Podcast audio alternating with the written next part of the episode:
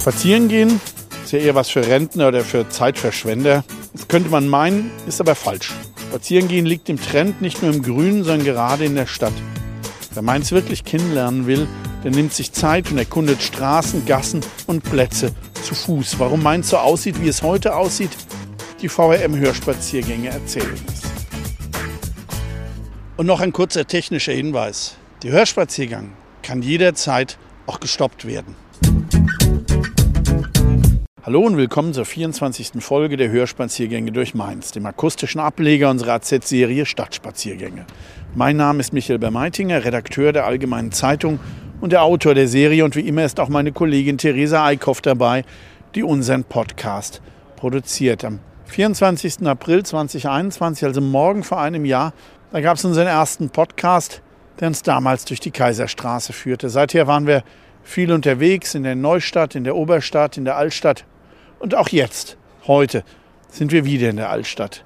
Dabei wird es keine so wahnsinnig lange Tour wie vor zwei Wochen durch die Oberstadtparks. Und einen Gitarre spielenden Papst haben wir auch nicht. Dafür geht es durch die Augustinerstraße. Es geht um die Kneipen, um die Straßenbahn, die Altstadtsanierung, den Frankfurter Hof und um Mord und Totschlag. Und damit beginnen wir auch. Wir stehen am Beginn der Augustinerstraße, dort, wo die Heiliggrabgasse und die Leichhofstraße, die vom Leichhof herkommt, am Haus zum Spiegel zusammenlaufen. Wobei eigentlich ist hier das Ende der Augustinerstraße, denn die beginnt, zumindest den Hausnummern nach, in entgegengesetzter Richtung am Hopfengarten.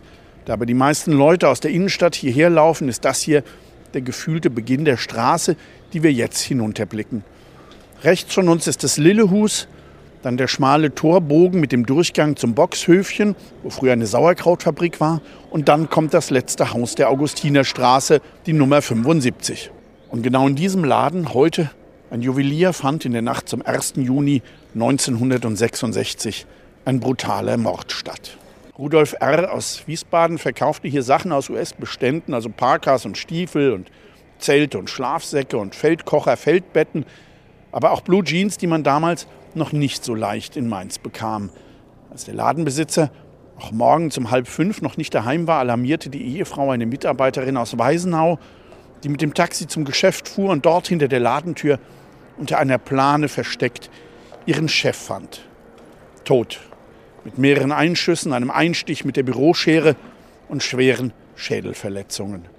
Bestialischer Raubmord kurz nach Ladenschluss titelte die AZ am Tag darauf eine ganze Seite widmete sie dem Verbrechen, brachte exakte Abläufe, Zeugenaussagen, Details der Obduktion, die vollen Namen von Zeugen und des Opfers und ein Foto aus dessen Personalausweis.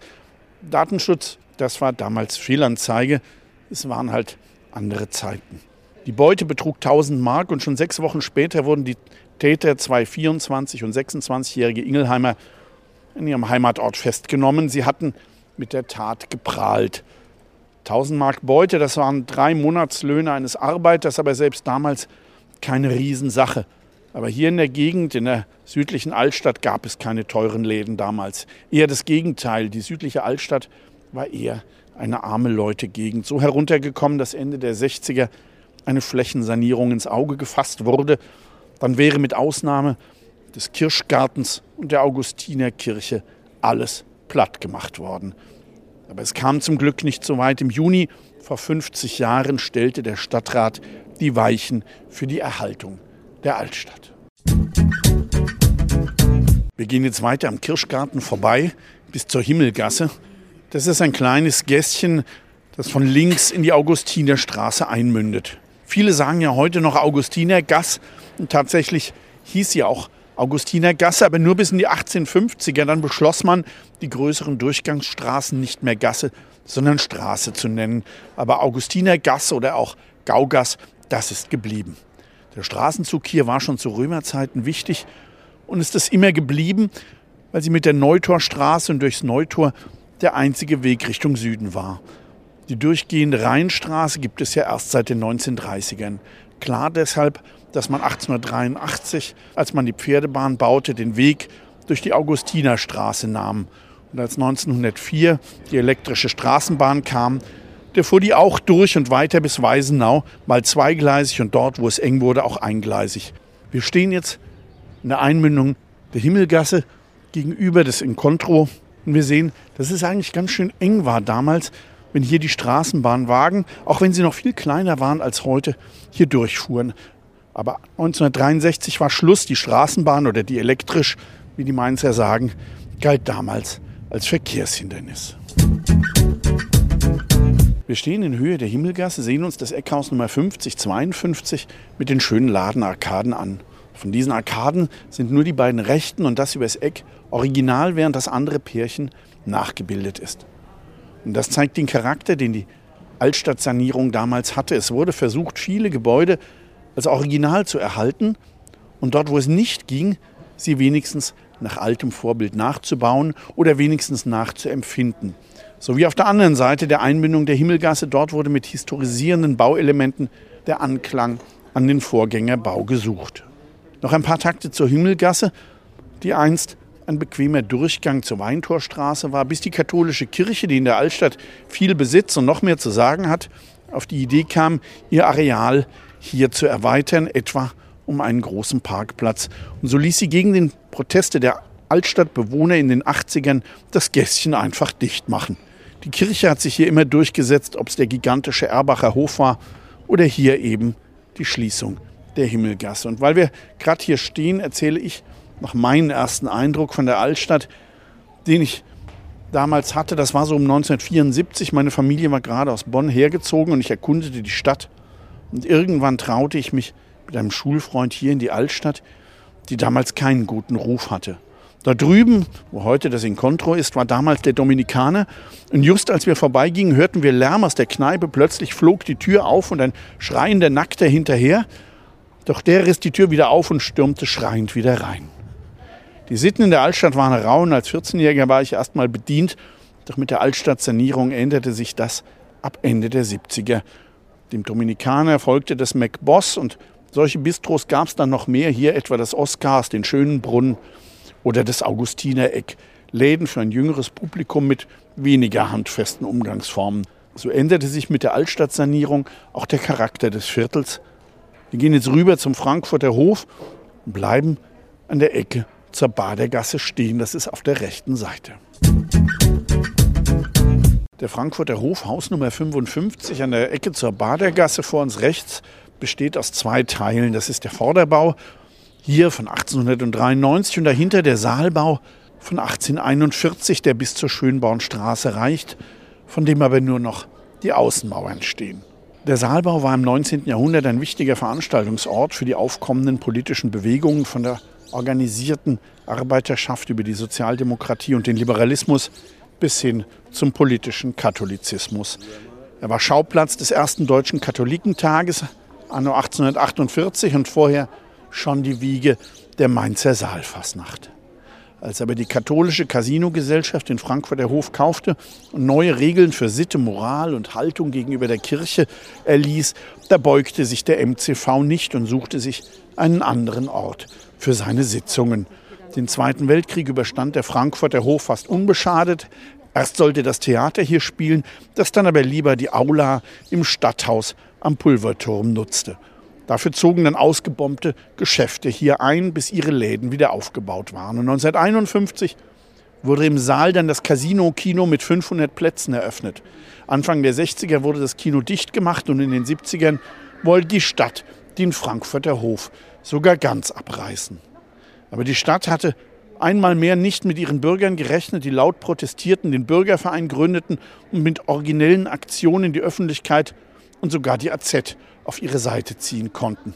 Ein Signal, das der in Sachen öffentlicher Meinung hochsensible OB Jockel Fuchs wahrnahm, um dann rasch seine Meinung zu ändern. Der Frankfurter Hof war gerettet und begann sein mittlerweile sechstes Leben als Kulturwohnzimmer der Mainzer. Wir schlendern jetzt weiter bis zur Einmündung der Kartäuser Straße rechts und bleiben dort stehen, naja, bis ich fertig erzählt habe.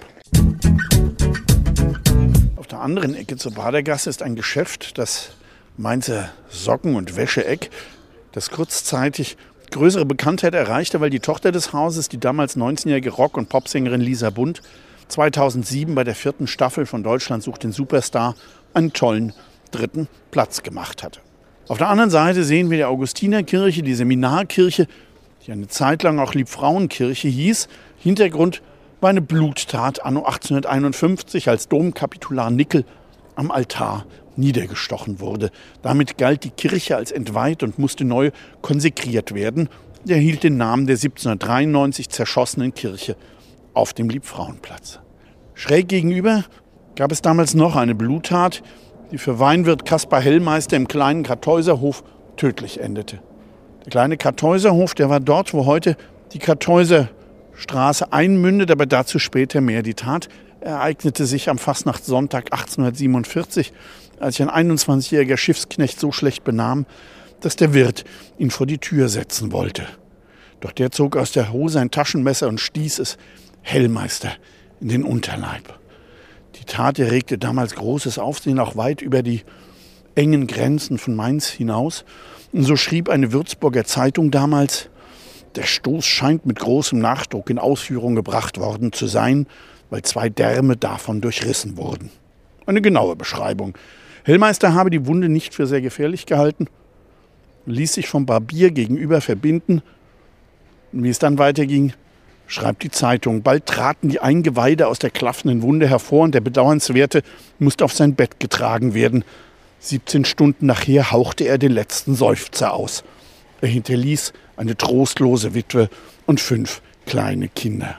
Ein paar Monate später begann dann der Prozess, wozu die Frankfurter Oberpostamtszeitung dann schrieb, der Angeklagte, ein junger Mensch, wurde von der Jury des Totschlages für schuldig erklärt und zu einer Zuchthausstraße von 14 Jahren verurteilt.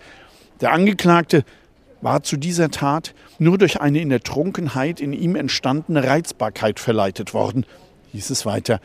Das Strafmaß ist höher, als es heute wohl wäre, aber immerhin berücksichtigt das Gericht auch damals schon mildernde Umstände. Wie gesagt, den Tatort, den kleinen Kartäuserhof, den gibt es nicht mehr, denn um 1860 wurde die Kartäuserstraße hier rechts von uns angelegt und dafür das Gebäude abgerissen. Diese Gelegenheit nutzte man, um die gesamte Häuserfront zurückzusetzen, weshalb man auf dieser Seite bis vor zum Kirschgarten nur typische Häuser aus dem späteren 19. Jahrhundert sieht, während auf der anderen Seite Häuser unterschiedlichen Alters stehen. In Richtung Graben blieb die Augustinerstraße aber immer schmal, weshalb dort die Straßenbahn auch immer eingleisig geführt wurde. Apropos Verkehr, das Auto hat hier nie eine große Rolle gespielt, denn solange hier die Straßenbahn fuhr, also bis 1963, herrschte absolutes Halteverbot und ab Ende der 60er verschwanden die parkenden Autos auf dem Parkplatz Hopfengarten. Wie es weiterging, erzähle ich gleich. Dabei gehen wir jetzt aber weiter bis zur Einmündung der Weintorstraße. Das ist beim Bistro Rante Langelo auf der linken Seite. 1979 wurde die Augustinerstraße schließlich zur Fußgängerzone, aber da waren Straße und Viertel längst im Wandel begriffen. Zum Beispiel die Gastronomie, wie ich es vorhin schon gesagt habe, die traditionellen Kneipen für die Bewohner des Viertels, die wandelten sich in Bistros, Szenekneipen. Schräg gegenüber in der Nummer 22 etwa, die jetzt schon viele Jahre eingerüstet ist, da war früher der schöne Brunnen, eine eher normale Kneipe, die dann ab den frühen 80ern zu einem dieser modernen Bistros wurde. Was ich habe den 70ern noch etablierte, waren die Stehpizzerien, also im Prinzip italienische Imbissläden. Der erste war Pizza Par, vorn rechts in der Nummer 9. Dann kam Pizza Pepe, aber an anderer Stelle als heute. Und es gab auch noch die Stehpizzeria Capri. Heute ist noch der Pepe übrig, aber bevor der in der Nummer 21 heimisch wurde, gab es dort eine der wenigen Mainzer Hausbesetzungen. Die Stadt hatte das Haus an einen Münsteraner Rechtsanwalt verkauft, der hier ein Hotel einrichten wollte. Doch angesichts der Wohnungsnot besetzten Studenten das Haus für einige Tage und tatsächlich verkaufte der Immobilienentwickler der Stadt das Haus zurück, wobei die Stadt allerdings Verlust machte und dann umgehend das Haus mit einem großen Polizeieinsatz räumen ließ. Wir stehen jetzt an der Ecke rechter Hand der Hopfengarten links die Weintorstraße und bleiben hier einen Moment stehen. Der Hopfengarten selbst ist erst ein Produkt der Nachkriegszeit, denn auf dem Platz stand bis zur Zerstörung im Krieg ein Häuserkarree. Hier rechts verlief die Strickergasse bis hoch zur Schönbornstraße und Weißliliengasse. Und drüben, heute auf der anderen Platzseite, war das Sonnenmannsgässchen. Aber das wurde, wie auch die Holzstraße, teils schon 1943 bei Bombenangriffen zerstört. Die Häuser wurden nicht wieder aufgebaut. Später wurde es ein Parkplatz, den man dann Hopfengarten nannte. Bis man ihn vor wenigen Jahren schön umgestaltete. Wir gehen jetzt aber nach links in die Weintorstraße, folgen hier um die Kurve bis zur nächsten Kreuzung mit der Kappelhofgasse. Die Weintorstraße hieß früher Zuchthausgasse, weil weiter unten auf halbem Weg zur Rheinstraße früher das Zuchthaus lag. Hier links von uns der hohe Turm, der gleich auftaucht. Das ist das Haus zum Stein im Kern, das älteste erhaltene Wohnhaus der Stadt und auch einer der seltenen romanischen Wohntürme in ganz Deutschland. Immerhin 850 Jahre alt. Dass es im Kern das älteste Wohnhaus ist, bedeutet, dass es immer wieder umgebaut wurde, viele Teile nicht mehr original sind. Über Jahrhunderte hatte es sogar ein Giebeldach bei der Sanierung vor 40 Jahren versuchte man dann, das Haus wieder halbwegs in den Urzustand zurückzuversetzen, was in Mainz allerdings gern sehr, sehr großzügig interpretiert wird. Die Denkmaltopographie schreibt dazu, dass sich am Haus zum Stein gesicherte Rekonstruktion und spekulative Erfindung vermischen. Dennoch ein hochinteressantes Baudenkmal. Man sollte ja auch mal kurz stehen bleiben und es sich anschauen. Wir sind jetzt gleich an der Kreuzung mit der Kappelhofgasse und dem Augustinergässchen und bleiben dort einen Moment stehen. Wir blicken nun an dem Fachwerkhaus vorbei in die Kappelhofgasse vor dem Krieg, seit ewigen Zeiten das Rotlichtviertel von Mainz. Besonders linker Hand waren die Hurenhäuser, wo die Damen und die Puffmütter gern vor der Tür saßen. Auch in Karl Zuckmeyers Fastnachtsbeichte spielt eines der Bordelle eine Rolle, doch das Haus, die Nummer 14, existiert nicht mehr. Der Ruf der Straße war so schlecht, dass Ende des 19. Jahrhunderts der Eigentümer des Leininger Hofs rechts von uns beantragte, den oberen Teil der Kappelhofgasse, wo sein Haus liegt, umzubenennen. Das lehnte die Stadt ab, aber der Handwerker ließ nicht locker, beklagte finanzielle Einbußen, weil Geschäftsleute wegen der anrüchigen Adresse mit ihm keine Geschäfte machen wollten.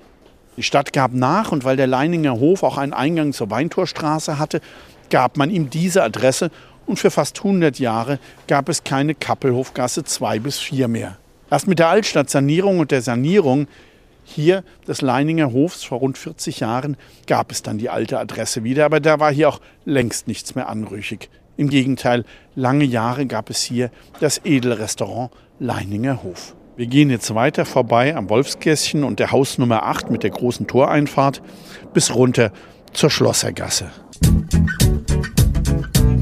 Die Nummer 8, das Gebäude mit den beiden parallel gestellten Giebelbauten um einen Innenhof, das ist der Hof zum Homberg aus dem frühen 14. Jahrhundert, ab 1665 für rund 250 Jahre das erste Mainzer Waisenhaus. Auch hier ist durch viele Umbauten, durch Kriegszerstörungen und die Sanierung in den 80er Jahren nicht viel Originales erhalten, aber einige Teile sind es doch. Wenn wir Glück haben, dann steht das Tor offen und wir können den Hof schauen. Es gibt aber auch einen kleinen Schlitz in der Tür, durch den können wir rechter Hand den historischen Treppenturm sehen, der im oberen Teil aus dem 16. Jahrhundert stammt und sein spitzbogiges Pförtchen sogar aus dem 14. Jahrhundert. Und nun weiter die ganze Gasse hindurch, bis wir auf die Schlossergasse treffen. Dort gehen wir ein Stück nach rechts ums Eck und bleiben mit Blick auf den Holzturm stehen. Der Komplex hier rechter Hand inklusive des historischen Hofs zum Homberg ist Teil des Kolpinghauses zwischen der Holzstraße und der Kappelhofgasse.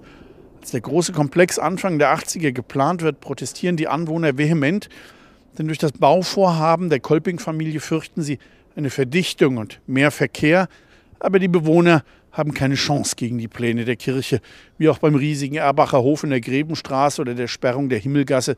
Katholisch ist ein Zauberwort, das damals vieles möglich macht. Die Kappelhofgasse führt auf die Schlossergasse zu, ein mäßig breites Sträßchen an der Fachhochschule, an der links hinter dem Spielplatz die alte Stadtmauer zu sehen ist. Doch dort, wo heute die Schlossergasse verläuft, da gab es früher sogar zwei Gassen. Erst von uns aus gesehen die Stallgasse, dann ein Streifen Häuser und dann die Schlossergasse. Man kann sich durchaus vorstellen, wie eng es damals hier zuging, aber die Bomben haben schon 1942, 1943 hier das meiste flachgelegt. Nach dem Krieg wurde alles großzügiger, wieder aufgebaut, enge, dunkle, muffige Gassen ohne Licht und Luft. Die wollte keiner mehr. Vor uns ragt nun der Holzturm auf, der aus dem 14. Jahrhundert stammt, als das Rheinufer noch dort verläuft, wo heute die Rheinstraße ist. Da hieß er auch noch Neuturm. Erst später erhielt er nach dem vor dem Tor abgehaltenen Holzmarkt den Namen Holzturm. Berühmt wurde er und weit über Mainz hinaus, weil hier 1802 der berühmte Räuberhauptmann Johannes Bückler, genannt der Schinderhannes, einsaß, bevor er geköpft wurde. 211 Straftaten beging er zwischen seinem 16. Lebensjahr und seiner Festnahme mit 21 Jahren zusammen mit seiner Bande. Es war eine bunte Palette von einfachen Diebstahl über Erpressung und Raub bis hin zum Mord. Er war also mitnichten ein romantischer Räuberhauptmann, auch wenn ihm der große Mainzer Schriftsteller und Dramaturg Karl Zuckmeier ein sehr freundliches Denkmal setzte. Die Schinderhannes-Bande trieb ihr Unwesen im Hunsrück und an der Nahe. Er selbst wurde 1802 in seiner Taunusheimat verhaftet und am 16. Juni 1802 nach Mainz verbracht, hier in den Holzturm. 16 Monate dauerten die Untersuchungen, bei denen er 100 Bandenmitglieder verriet, um selbst ein mildes Urteil zu bekommen. Verhandelt wurde im Akademiesaal des Schlosses, wo neben Bückler noch 19 seiner Spießgesellen zum Tode verurteilt wurden. Eigentlich war der Windmühlenberg am Eisgrubweg damals der Ort für die Guillotine, doch da war kein Platz für die zu erwartenden Zuschauermassen, also verlegte man die Hinrichtung vors Neutor. Auf fünf offenen Karren brachte man die Delinquenten vom Holzturm dorthin, wahrscheinlich über Holz- und Neutorstraße raus vors Neutor.